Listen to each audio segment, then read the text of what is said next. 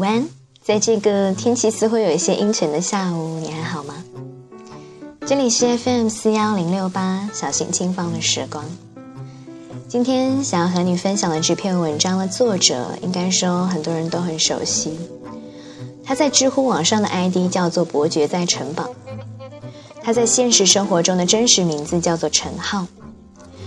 可以说，从出生起，他就因为患有身体上的疾病而从未完独立完成过走路或者是吃饭，甚至是最简单的直起上半身坐着，对于他来说也是一项非常艰难的任务。就在去年的八月，他离开了我们，离开了这个世界。在他去世的前一个月，他写下了这样的一篇文章，叫做《地狱在身后》。嗯，希望。在这样的一个阴冷潮湿的天气里，这样的一篇文章能够带给你光明的力量。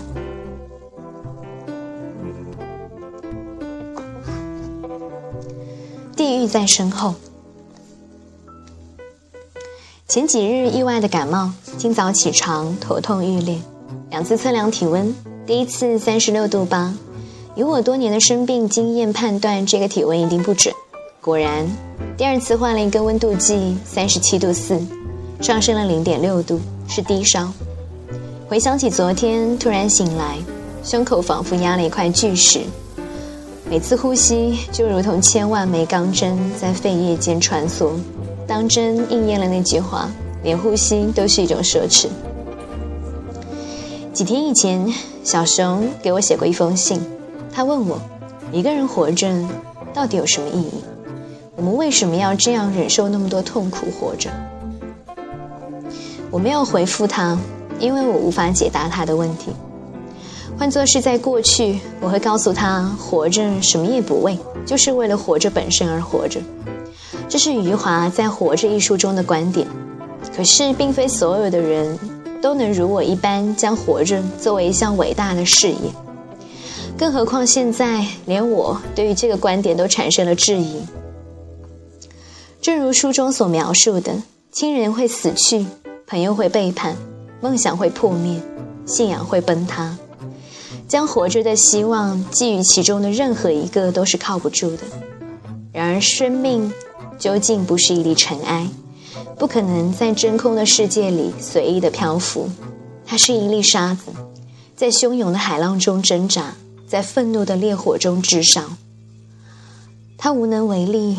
却不是无所作为，我们被一种无形的力量牵引，带着迷茫和麻木，奋力的前行。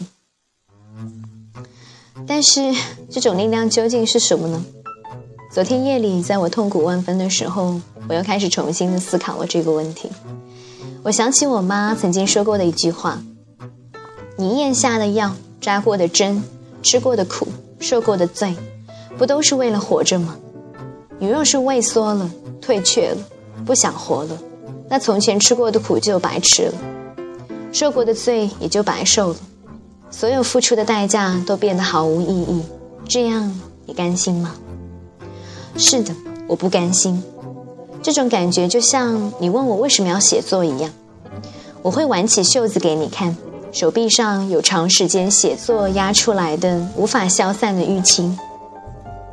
我未必能成为一个作家，未必能写出让自己满意的作品，但是我必须坚持写作这个这个行为，因为我不想让自己身上的伤痕变得毫无意义。看着这些淤青，我就能想起曾经的日日夜夜，想起曾经的自己。若放弃写作，则是对之前付出一切的表示否定。也许人们的坚持往往不是因为相信未来，而是他们不想背叛过去罢了。梦想如此，活着亦是如此。我总是幻想，人间就是一条长长的大路，每个人都是一只背着重壳的蜗牛，壳里装着理想、誓言，以及所有关于过去的执念。我们在路上爬行。寻找传说中的天堂，能够坚持到底的人很少，半途而废的人却很多。但无论是坚持还是放弃，这两种人活得都不轻松。那些坚持的人感叹希望的渺茫，那些放弃的人却已经失去了希望。也许我们都无法明白活着的意义，但是我们已经为活着付出了太多太多的代价。也许我们无法实现自己的梦想，但是我们已经为梦想留下了太多太多的泪水。我们能做的，仅仅是在这条路上走得更远，绝对不能回头。相信我，天堂未必在前方，但地狱一定在身后。感谢你和我一起分享了这篇文章，让我们祝愿陈浩在天堂里过得幸福和快乐。